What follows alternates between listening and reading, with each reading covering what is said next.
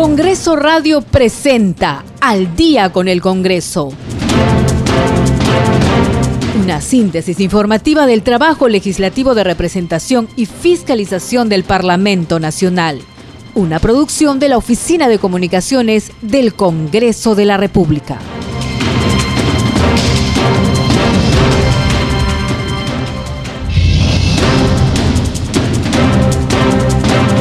Buenas noches, bienvenidos. Esto es Al Día con el Congreso. Hoy es jueves 3 de marzo del 2022. Les está acompañando en la conducción Perla Villanueva, en los controles Franco Roldán y Rafael Cifuentes. Vamos a llevarles toda la información del Parlamento Nacional en la jornada informativa de hoy. Estos son nuestros titulares.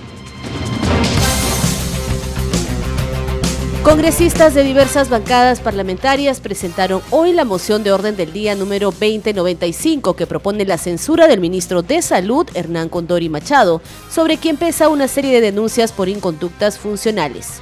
El documento lleva la firma de 33 legisladores de los grupos Fuerza Popular, Avanza País, Podemos Perú, Alianza para el Progreso y Renovación Popular. La Comisión de Energía y Minas aprobó proponer la modificación del artículo 82 del decreto de ley de concesiones eléctricas para proteger a los usuarios en los procedimientos de reclamos que efectúen ante las empresas prestadoras del servicio público de electricidad. La Comisión de Pueblos Andinos citará al jefe de gabinete ministerial Aníbal Torres para que informe sobre el conflicto de agricultores en Huánuco y Ucayali y la presidenta de la Comisión de la Mujer, Elizabeth Medina, anunció que en el Día de la Mujer que se conmemora este 8 de marzo, se ha programado el Pleno Mujer, en el que se analizarán proyectos como la ley contra el feminicidio, que dispone ubicar a los agresores y criminales, y otras iniciativas que buscan la mejora de la situación económica de las mujeres a través del emprendimiento.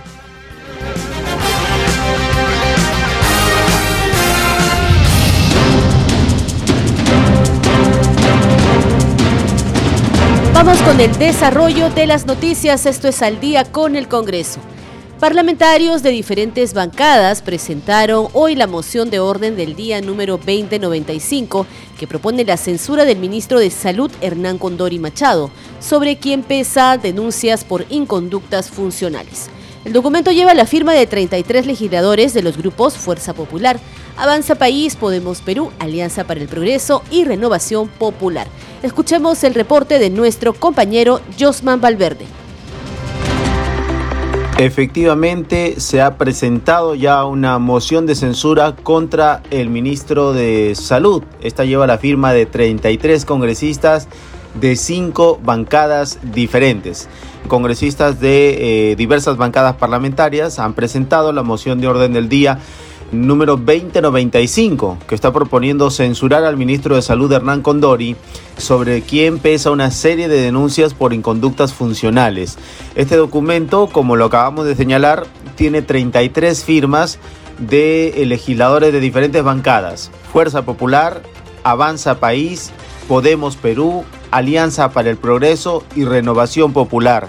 En los considerandos de este documento, se está precisando que la interpelación o la presencia del ministro para informar ante el Pleno, tal como señala el artículo 68, no puede interpretarse como un paso previo para ejercer un mecanismo de control político que está regulado por la Constitución, sino como una facultad de los congresistas.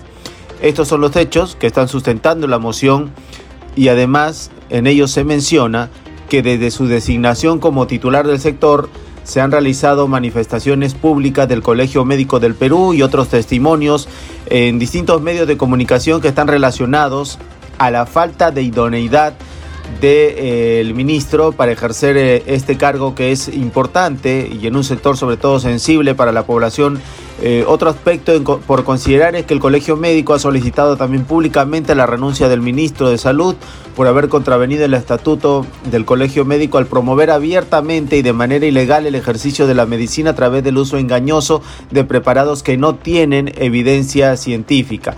Se menciona además que el ministro Condori tendría denuncias de orden penal por presuntas inconductas funcionales cuando se desempeñaba en cargos públicos, como es el caso de un proceso penal abierto en la Fiscalía Anticorrupción de la Merced y también inconductas de carácter administrativo que la Contraloría ha detectado. Por ello se ha presentado esta moción.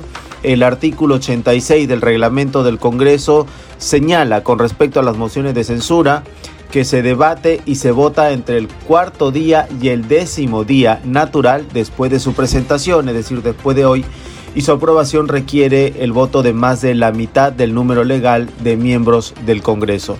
Esta es la situación. Este es el documento que se ha presentado de parte de cinco bancadas que lleva la firma de 33 congresistas y vamos a regresar contigo estudios para más noticias.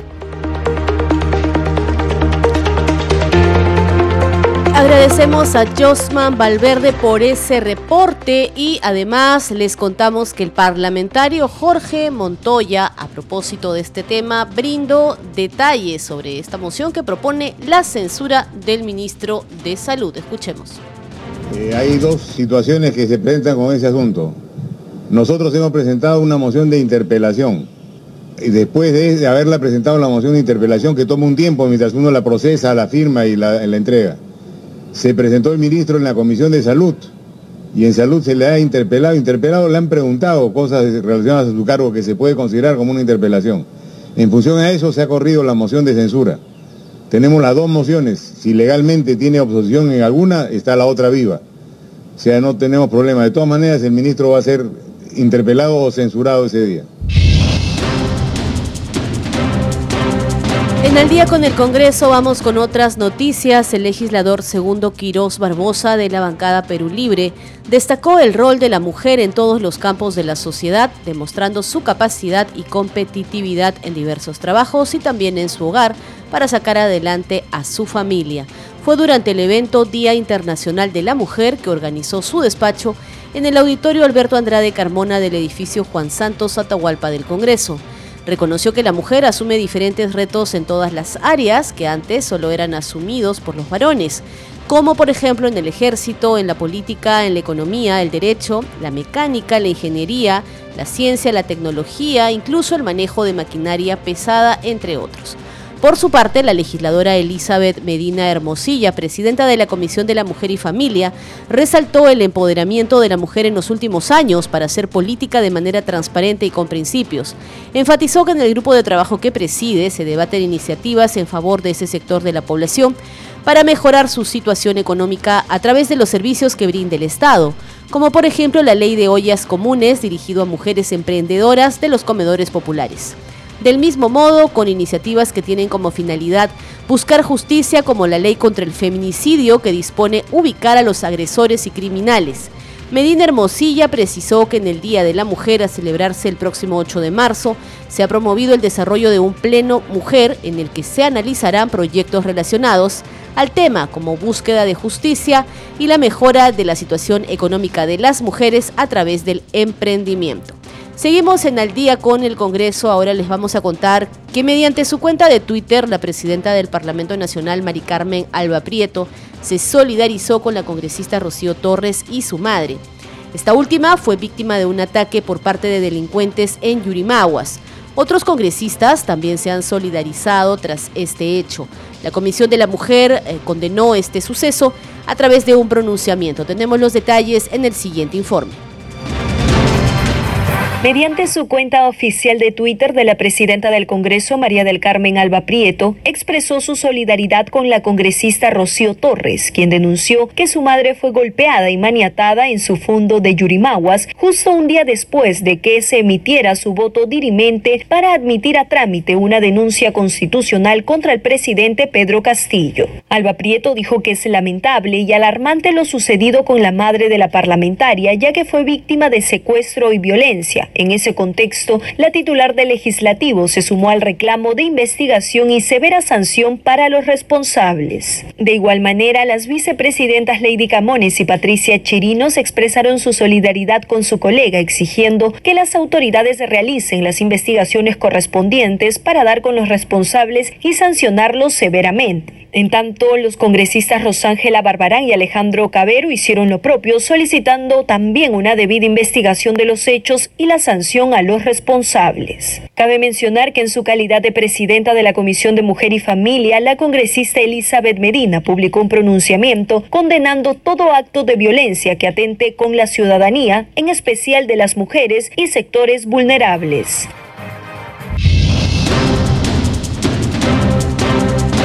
Seguimos en Al día con el Congreso. Vamos con información de la Comisión Agraria presidida por la legisladora Vivian Olivos Martínez de Fuerza Popular. Esta comisión recibió a los dirigentes de la Convención Nacional del Agro Peruano, Conveagro, de la Federación Cafetalera de Chanchamayo, la Federación Regional de Agricultores, Ganaderos, Piscicultores y a la Junta Nacional de Usuarios del Agua quienes expusieron las dificultades que afrontan sus agremiados. El dirigente de la Junta Nacional de Usuarios del Agua, Emerson Reynoso, informó que se ha programado un paro agrario para el próximo 28 de marzo con la finalidad de pedir la renuncia del ministro de Desarrollo Agrario y Riego, Oscar Sea, porque consideran que no cuenta con el perfil adecuado y está en contra de la anunciada segunda reforma agraria.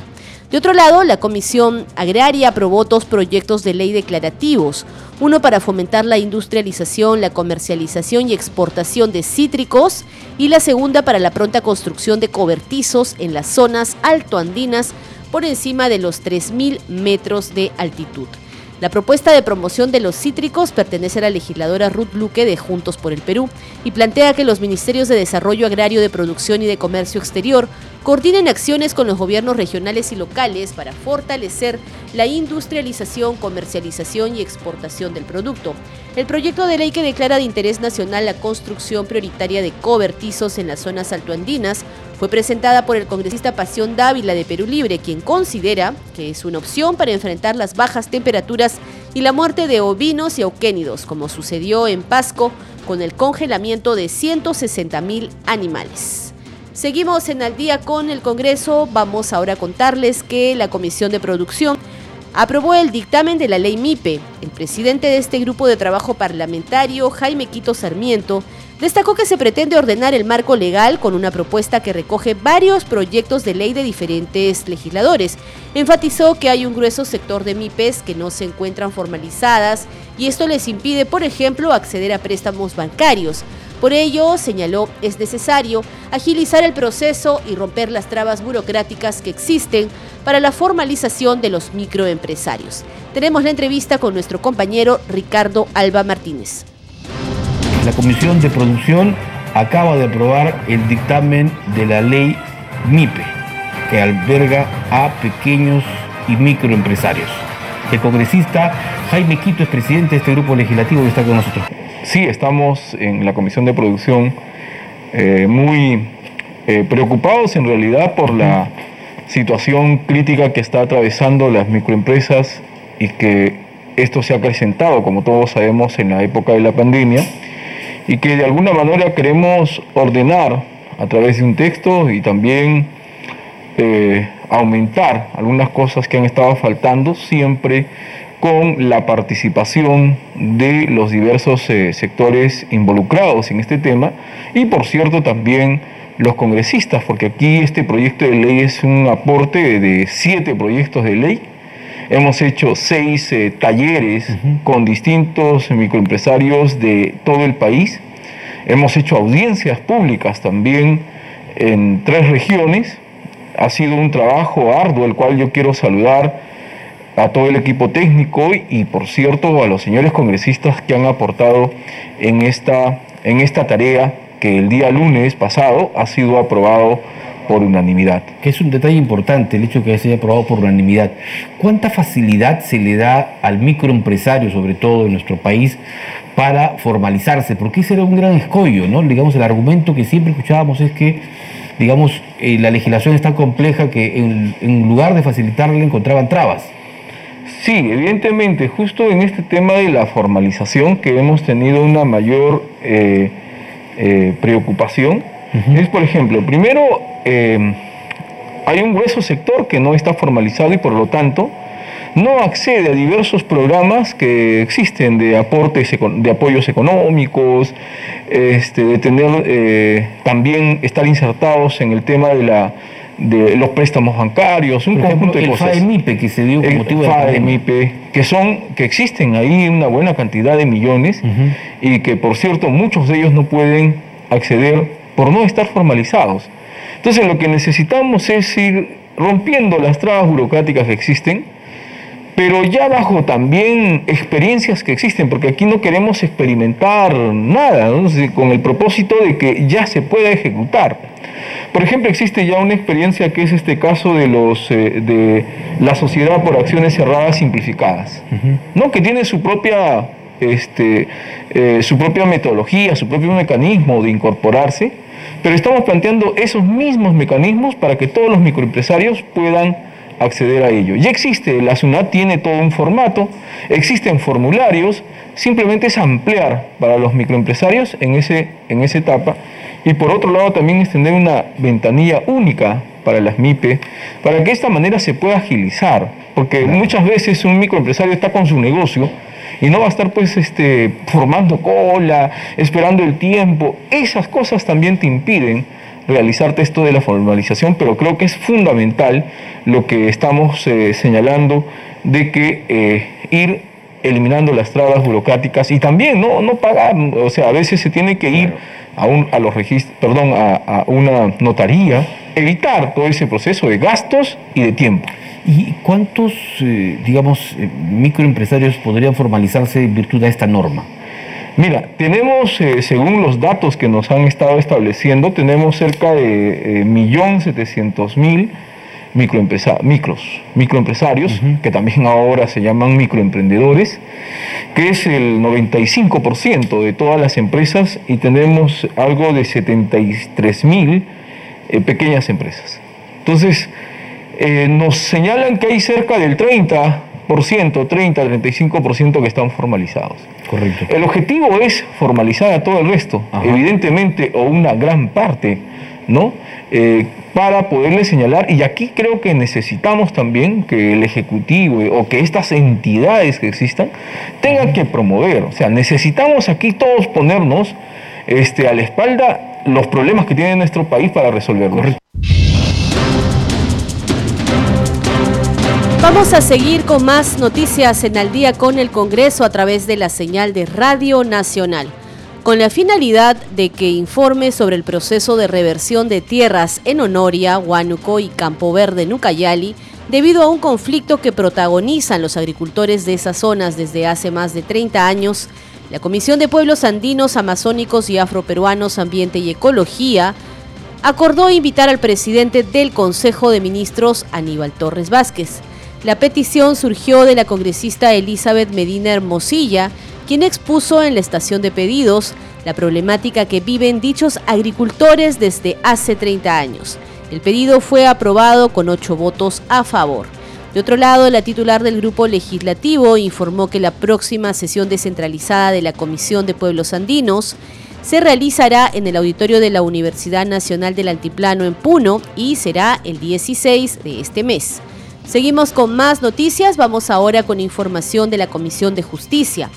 Listo para el Pleno ha quedado el dictamen aprobado por la Comisión, el cual plantea agravantes para los delitos de corrupción de funcionarios. Esta iniciativa busca sancionar a los servidores que a cambio de dar un beneficio pidan un favor de connotación sexual. Los detalles en el siguiente informe. Como parte de su trabajo en la lucha contra la corrupción, la Comisión de Justicia y Derechos Humanos aprobó la propuesta legislativa que plantea como circunstancias agravantes de los delitos previstos en el Código Penal que el funcionario o servidor público solicite o condicione su conducta funcional a la entrega o promesa de una ventaja o beneficio de contenido o connotación sexual. Se le considera como un agravante en tanto el funcionario público está contribuyendo con su aceptación, digamos, a hacer sucumbir ante la urgencia, necesidad, no sé, de, quien se encuentra sometido a un problema a, un hecho de esta naturaleza. Los delitos comprendidos en el Código Penal y sobre los cuales tiene injerencia esta iniciativa son los siguientes. Artículo 393, cohecho pasivo. 394, cohecho pasivo impropio. 395, cohecho pasivo específico. 395A, cohecho pasivo propio en el ejercicio de la función policial. 395B, cohecho pasivo impropio en el ejercicio de la función policial. Y 396, corrupción pasiva de auxiliares jurisdiccionales. La comisión recibió además las sugerencias de los congresistas miembros. Promesa o cualquier otra ventaja. Era una promesa es, bueno, pues te voy a dar, voy a hacer, eh, le voy a comprar, no sé, no, pero siempre estábamos hablando de cosas materiales. Cuando el código nos habla de otras ventajas, en eso ya hemos logrado establecer digamos, la amplitud del término y la, la, la apertura de encuadrar dentro de la misma todos los comportamientos ilícitos que podrían darse eh, en presente e incluso en el futuro. Los integrantes del grupo aprobaron la iniciativa por unanimidad.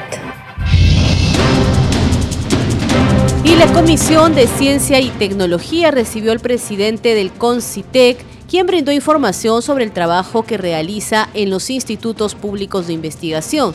También se recogió opiniones sobre el proyecto de ley que busca fortalecer el Instituto Geofísico del Perú.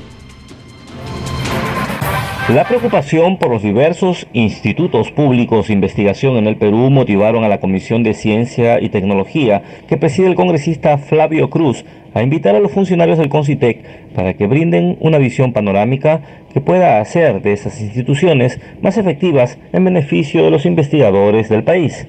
En particular, hay un buen número de estos todavía llamados institutos públicos de investigación que no realizan ninguna investigación. No está entre sus programas, no está dentro de sus planes, no está dentro, de sus presupuestos, nadie los financia y no tienen, por lo tanto, nada que realizar allí. Eh, eh, sin embargo, eso no significa que no tengan una destacadísima importancia. Detallaron que en algunos casos cumplen funciones administrativas alejadas de la investigación. Lo, que hemos observado es que eh, se le han atribuido nuevas funciones, nuevas competencias y funciones a estos institutos públicos de investigación que no necesariamente se condicen este, con la investigación funciones de tipo eh, de, vinculadas a la formulación de políticas, funciones eh, de, vinculadas a, actos administrativos y o regulatorios, ¿no? que de una u otra forma este, eh, hacen que la función principal por la que estos institutos, digamos, juegan en, el sistema de, ciencia, tecnología e innovación sea dejado, digamos, tiene que distribuirse con otras funciones, ¿no? Hace unos días, congresistas de la República visitaron las instalaciones del Instituto Geofísico para poder conocer el trabajo que realizan ya que se estudia en el Parlamento una ley de fortalecimiento de la institución. Es imprescindible que esta ley se actualice, se modernice, ¿no? Eh, con la finalidad de fortalecer, obviamente, la gestión del IGP. Eh, claro, y también notamos que en, el objeto de la ley, eh, de algún modo, se amplía el alcance de la intervención del IGP y obviamente eh, eso implica para nosotros ¿no? que eh, también podría ser la posibilidad de que se amplíe eh, o se modifique el nombre del IGP, porque en este caso la idea es ampliar a temas de geociencias. ¿no? Nosotros de alguna manera creemos que si el alcance es a geociencias, por lo tanto podría ser conveniente que el, el nombre del instituto sea Instituto de Investigación en Geociencias. Tras el informe presentado, los parlamentarios estudiarán las propuestas, además de preparar el predictamen para el debate con la opinión de las instituciones relacionadas. Estás escuchando al día con el Congreso. Vamos a una breve pausa y regresamos con más noticias del Parlamento Nacional. Volvemos en breve.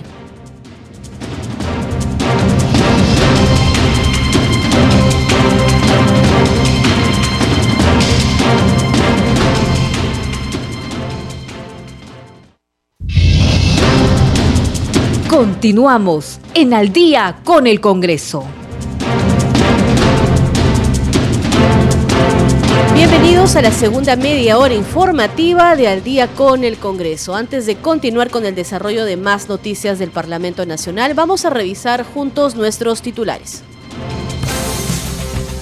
Congresistas de diversas bancadas presentaron hoy la moción de orden del día número 2095 que propone la censura del ministro de Salud Hernán Condori Machado, sobre quien pesan denuncias por inconductas funcionales.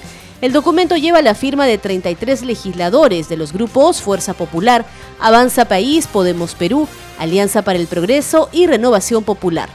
La Comisión de Energía y Minas aprobó proponer la modificación del artículo 82 del decreto ley de concesiones eléctricas para proteger a los usuarios en los procedimientos de reclamos que efectúen ante las empresas prestadoras del servicio público de electricidad. La Comisión de Pueblos Andinos citará al jefe del gabinete ministerial Aníbal Torres para que informe sobre el conflicto de agricultores en Huánuco y Ucayali. La presidenta de la Comisión de la Mujer, Elizabeth Medina, anunció que en el Día de la Mujer que se conmemora este 8 de marzo, se ha programado el Pleno Mujer, en el que se analizarán proyectos como la ley contra el feminicidio que dispone ubicar a los agresores y criminales y otras iniciativas que buscan la mejora de la situación económica de las mujeres a través del emprendimiento.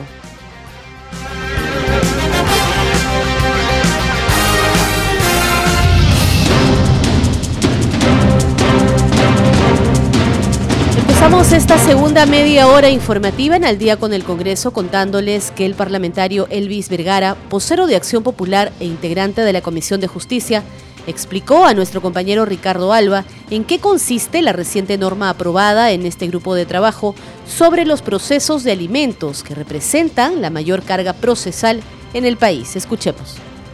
Y es el momento de hablar sobre un tema que es importantísimo realmente. Los procesos judiciales por alimentos que representan la mayor carga procesal en el país. Sobre el tema hablamos con el congresista Elvis Vergara, representante de Acción Popular, mejor dicho, vocero de esta bancada, e integrante de la Comisión de Justicia. Congresista, muchas gracias por atendernos. ¿Qué tal? Encantado yo de participar siempre en este programa tan importante para, para nuestra audiencia. ¿no? Sí, la celeridad es vital en estos procesos judiciales por alimentos porque en su mayoría demoran entre uno y dos años, lo que hace que la madre tenga que enfrentar y el niño o los niños tengan que enfrentar momentos difíciles desde el punto de vista sobre todo económico. Lo cual desdice con la con lo que dice la norma, ¿no? Porque la norma dice que son procesos sumadísimos, que demorarían en todo caso, eh, en promedio, si es que se cumplieran los plazos, demoraría en todo caso de uno a dos meses. Eh, entre, la, entre la demanda y, y, la sentencia. Sin embargo, sabemos nosotros pues que en, que en el fuero judicial hay problemas, primero, de recarga, de sobrecarga, en todo caso laboral, y segundo, que no hay una restricción específica respecto a, a, a, al exceso de plazo. ¿no? ¿A qué me refiero? En el Ministerio Público, por ejemplo, eh, tenemos nosotros lo que se llama el control de plazos. ¿no? O sea, tenemos un sistema que cuando uno ya está por, eh, a, a, unos días de que se vence el plazo eh, estipulado para ciertas investigaciones, porque no todas tienen el mismo plazo, uh -huh. eh, te aparece el sistema como en ámbar, ¿no? indicándote, oye, estás en peligro de que se te vence el plazo. Cuando ya se te venció, aparece el rojo. Y, y la, generalmente el órgano de control, cuando tienes plazos en rojo, viene y te dice, ¿qué pasa aquí? Claro. No, porque, o sea, hay eso en el Ministerio Público, ¿no? En el Poder Judicial parece que, primero que falta regular un poco eso, ¿no? O sea, eh, un poco de control o, o, o, adicional control. Y segundo, darle más es, eh, simplicidad a los procesos de alimentos, ¿no? Eh, ejemplo podría ser en todo caso. A ver. Y cuando hay una apelación, uh -huh. en el caso de, de, de, los procesos civiles en general, el, la apelación suspende la ejecución. Correcto. De, de, la sentencia. En este caso, lo que debería hacer es eh, no suspender la ejecución de la sentencia. Más aún que en el proceso de alimentos se trata del bienestar de los niños, principalmente, que, que el fin supremo de la sociedad, el Estado, de la familia, ¿no? Y, y, lo que ha aprobado la Comisión de Justicia busca darle celeridad justamente a estos procesos. Celeridad y mayor simplicidad, como por ejemplo que, que todo el proceso, prácticamente que todo el proceso se lleve de manera virtual, ¿no? ¿No? Eh, Pero en esto va a ayudar lo que se llama el eje, ¿no? El expediente judicial electrónico que entiendo va a sumarse también ahora a dejar, digamos, eh, el, el, tema civil para abocarse también al tema familia. Sí, aunque en el tema del expediente judicial electrónico Ajá. hay un serio problema en provincias, porque acá puede funcionar bien, claro, de hecho que funciona, uh -huh. pero vayamos, ejemplo a mi región, que es sí. Ucayali la provincia de Purús. Oh, es la frontera con Brasil. Es el emblema del abandono del uh -huh. Estado. No, en la provincia de Purús, por ejemplo, no tenemos internet, no hay fluido eléctrico permanente, eh, los equipos con los que se cuentan prácticamente son equipos es una que no, o sea, precariedad enorme, ¿no? Claro, eh, obviamente no es eh, la mayoría de, de, la sociedad que está en esta situación, ¿no?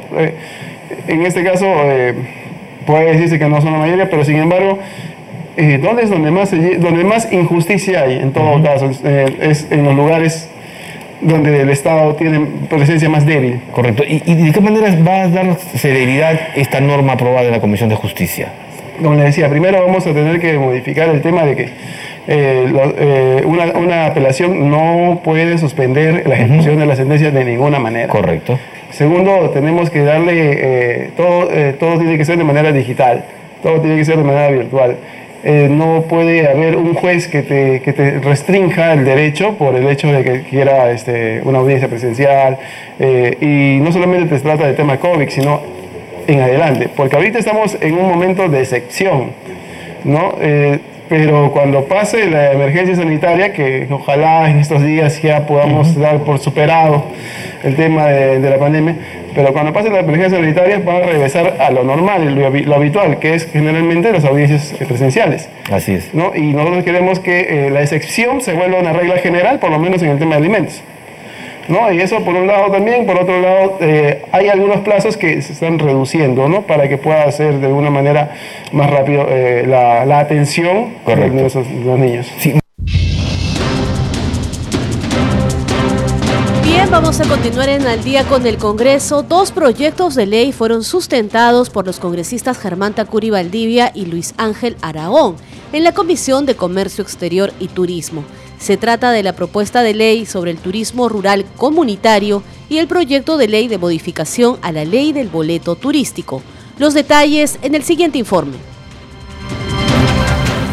Con el fin de reducir la pobreza y reactivar la economía social, formalizando y reconociendo a las comunidades rurales, estableciendo mecanismos para fomentar dicho sector, el congresista Germán Tacuri sustentó el proyecto de ley de su autoría sobre turismo rural comunitario. Fue ante la Comisión de Comercio Exterior y Turismo, donde indicó que el desarrollo del turismo rural con el protagonismo de las comunidades fomentará la identidad local de cada región, así como el intercambio intercultural con los visitantes nacionales y extranjeros. Dijo que se fomentará el respeto por el patrimonio natural y sociocultural de las regiones y se elevará los estándares de calidad en la prestación de los servicios turísticos. Preserva las costumbres y fomenta el folclor de la comunidad, manteniendo vivo su dialecto y formas de vida de una región o territorio para el conocimiento de los visitantes. Previamente, el congresista Luis Ángel de Aragón sustentó su proyecto de modificación de la ley del boleto turístico para dar viabilidad a su aplicación y establecer las condiciones que permitan la creación de boletos turísticos en los distintos departamentos del país, la distribución de los ingresos a las zonas, monumentos arqueológicos, museos y lugares históricos integrantes del patrimonio cultural de la nación, de propiedad pública y administrados por el Ministerio de Cultura, de manera que se promueva la conservación y acondicionamiento turístico de los mismos. No queremos ya un centralismo también, señor presidente. ¿Cuántos trabajadores es que el Ministerio de Cultura tiene en Lima? ¿Cuántos en Cusco y cuántos en las diferentes regiones del país? ¿Qué es lo que hace? ¿Cuáles son sus objetivos, sus metas? Bueno, será materia de otro debate, señor presidente, pero queremos la descentralización de los ingresos y esta es una forma importante para ello. Al respecto, Jean-Paul Benavente García, presidente de la Asamblea Nacional de Gobiernos Regionales, reconoció que se requiere captar fondos del boleto turístico para preservar los bienes turísticos y patrimoniales, a fin de mantener el ornato de la ciudad, fomentar la educación, cultura y deporte para preparar a la población a recibir adecuadamente a los turistas. Pidió incorporar al patrimonio natural en el boleto turístico para ampliar su función y atraer más turismo e involucrar al Ministerio del Ambiente. José Antonio Espinosa Huerta, director general de Políticas de Desarrollo Turístico del MINCETUR, coincidió con su propuesta.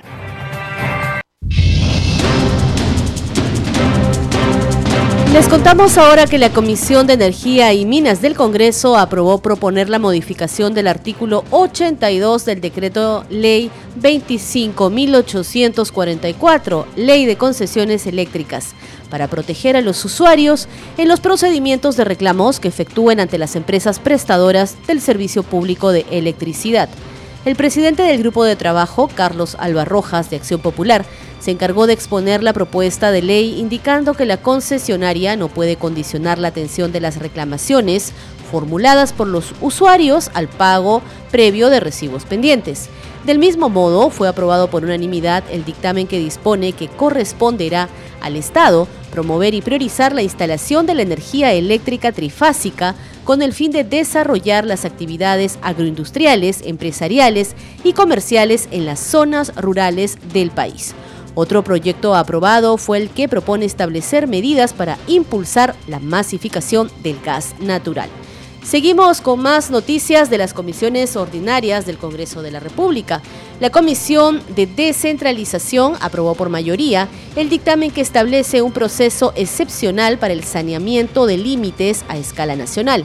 La iniciativa de autoría de la congresista Norma Yarrow de Avanza País permite que la Secretaría de Demarcación y Organización Territorial de la Presidencia del Consejo de Ministros pueda presentar una propuesta demarcatoria total o parcial a los gobernadores regionales y locales para que expresen su conformidad con los límites donde no existan controversias de esa naturaleza.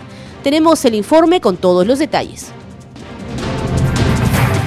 En la Comisión de Descentralización dejó listo para el Pleno el dictamen que busca resolver el 80% de los conflictos limítrofes que hoy existen. Esta propuesta plantea que sea el Poder Ejecutivo, mediante la Secretaría de Demarcación y Organización Territorial de la Presidencia del Consejo de Ministros, el que proponga al Congreso los correspondientes proyectos de ley para el saneamiento de los límites. Antes de la votación también eh, intervino el secretario de Demarcación y Organización Territorial de la PCM, Jorge Rimarachín Cabrera, quien manifestó la aceptación de la propuesta de ley porque permitirá, y aquí abrimos comillas, una convivencia adecuada entre las comunidades del país. También se advierte que el país está compuesto por 1.990 distritos, 196 provincias y 24 departamentos, pero solamente el 20% de las circunscripciones cuentan con la totalidad de sus límites definidos por ley.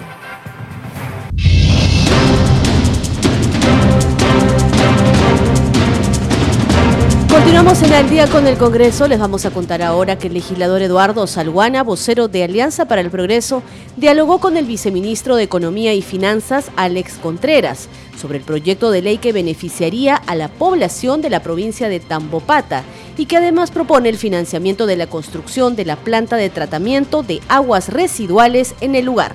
Los detalles en el siguiente informe. Un importante proyecto postergado por años para la construcción de una planta de tratamiento de aguas residuales que dotaría del servicio de desagüe a la provincia de Tambopata y beneficiaría al 70 u 80% de la población de los cuatro distritos que le integran a fin de garantizar una mejor calidad de vida, salud y bienestar de los habitantes de esa zona del país, fue discutido por el congresista Eduardo Salguana con el viceministro de Economía Alex Contreras en una reunión llevada a cabo en la sede de esa cartera ministerial. Este es un proyecto muy importante porque implicaría dotar a la ciudad de Puerto Maldonado con el servicio de desagües. En este momento solo tenemos el 30% de las familias de Puerto Maldonado. Con este proyecto se llegaría al 70 o al 80%. El problema es de que hace años están que ya empiezan las obras, que ya se licita, pero no hay nada concreto. Ante esa situación que afecta a Tambopata, una de las tres provincias que conforman el departamento de Madre de Dios en el sur del Perú, planteó que de la modalidad de alianza público-privada se ejecute la obra a través de un proyecto de inversión pública, a fin de que en el próximo crédito suplementario que se discutirá en el Congreso de la República se le incorpore y se le dé una partida inicial para que se realice lo más pronto posible. El día de mañana nos vamos a volver a reunir para revisar el tema del estado en que se encuentra el proyecto así como las posibilidades de financiamiento de manera inmediata. Las conversaciones continuarán mañana para lograr concretar el financiamiento respectivo a fin de iniciar la construcción de la planta de tratamiento de aguas residuales en beneficio de más de 68 mil peruanos que viven en condiciones inapropiadas de salubridad. Y con el objetivo de constituir la primera alerta ante la ocurrencia de cualquier violación de la soberanía e integridad nacional, el congresista José William Zapata de Avanza País propuso la creación de la franja de frontera y el sistema de vigilancia fronterizo.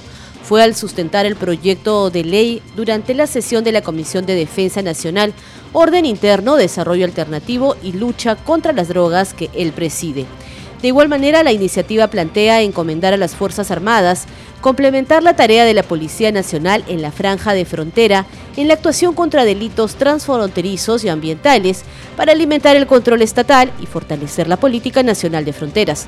Indicó que su iniciativa plantea una franja de frontera de 50 kilómetros de ancho contados a partir de los límites fronterizos hacia el interior del mismo, a excepción de las áreas urbanas.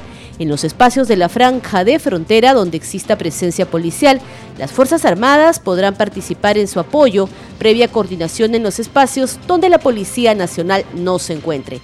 Las Fuerzas Armadas podrán complementar su acción en forma aislada de patrullaje, reconocimiento, registro e identificación de personas, control de vehículos terrestres y detención en caso de detectar delitos transfronterizos y ambientales. Y ahora vamos con un extracto de la sesión del Grupo de Trabajo de los Defensores de Derechos Humanos de la Comisión de Justicia y Derechos Humanos.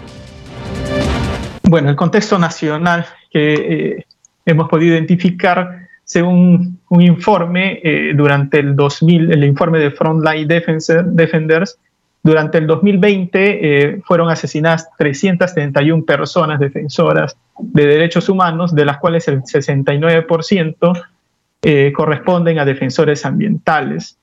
En el mapa podemos ver eh, información que hemos trabajado o un mapa con información de, oficial del Ministerio de Justicia eh, sin embargo, es hasta abril del 2021, donde podemos ver cuáles son las zonas rojas donde se han generado mayores casos de ataques o amenazas a defensores, pudiendo descartar este, la región de la región Ucayali, Huánuco, Junín, Madre de Dios y Loreto, por la cantidad de ataques y asesinatos ocurridos en estas regiones. Desde DAR y, y en el programa trabajamos específicamente con, en la región Loreto, Ucayali y este, en Junín a, través de las organizaciones indígenas. La siguiente, ya. Entonces, con la información del, Ministerio de Justicia hemos podido identificar 21 casos, ¿no? como les he mencionado hasta abril de 2021. Sin embargo, eh, hemos realizado un estudio de campo eh, liderado por ORAU, que es la Organización Regional de AIDESEC en, Ucayali, con el, bueno, con el apoyo de Propurus, en el que se reflejan al menos 113 comunidades en toda la región cuyas tierras o bosques están en riesgo.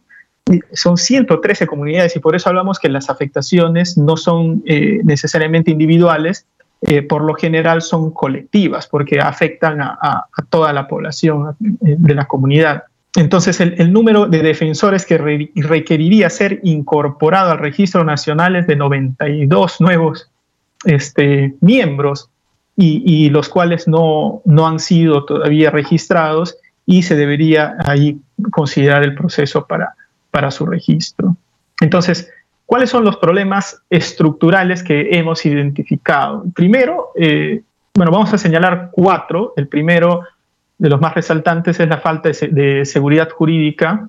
Podemos ver que el proceso de titulación de una comunidad nativa puede tardar 20 años y este, mientras que el de un predio individual en menos de un año y medio es titulado. Hay comunidades este, y, y hay el proyecto PTRT3, por ejemplo, no da muestras de, avance, el, proceso de titulación es súper lento y todavía hay muchas comunidades este, que no han sido tituladas. Entonces, la inseguridad jurídica que tienen eh, las comunidades en su territorio es un problema este, latente, ya que eh, genera, por un lado, la inseguridad este, territorial y sobre todo empiezan a generar conflictos de eh, usurpación de tierras.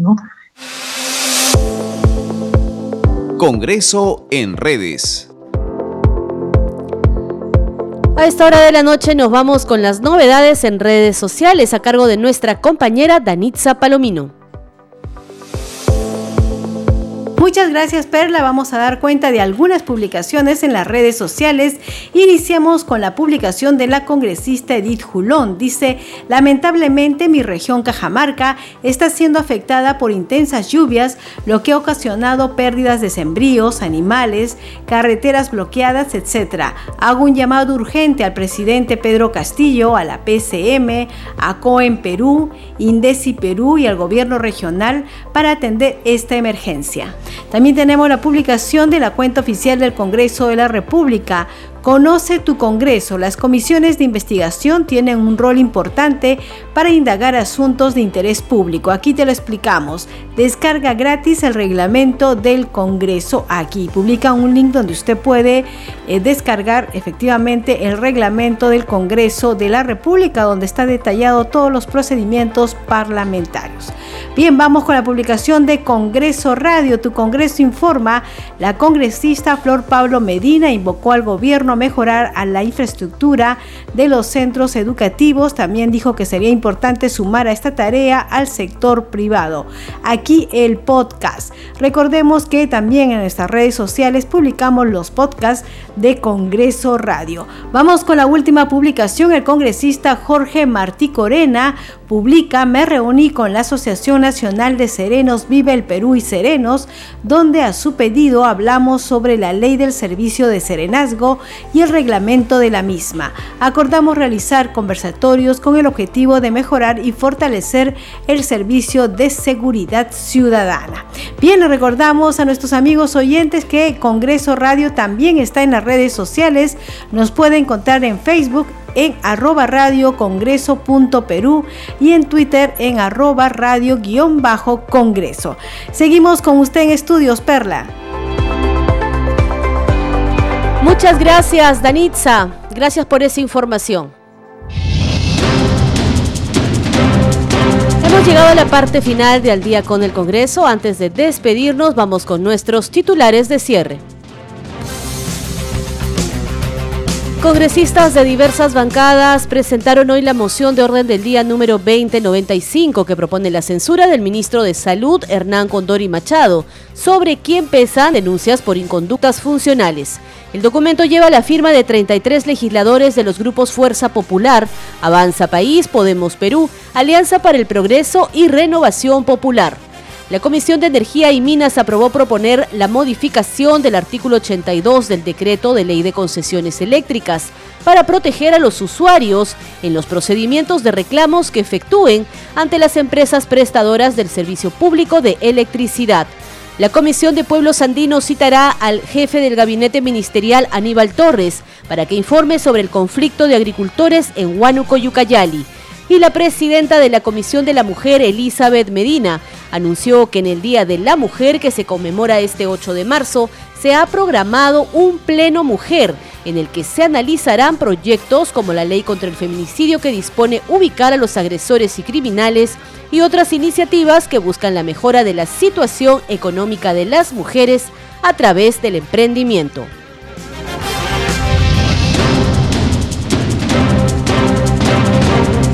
Hasta aquí las noticias en Al día con el Congreso, una producción de la Oficina de Comunicaciones del Congreso de la República.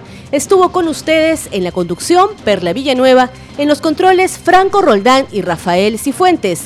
Nos reencontramos mañana a esta misma hora. Gracias por su sintonía. Muy buenas noches.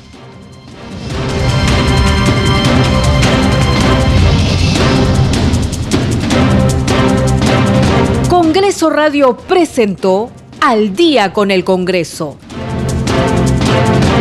Una síntesis informativa del trabajo legislativo, de representación y de fiscalización del Parlamento Nacional. Una producción de la Oficina de Comunicaciones del Congreso de la República.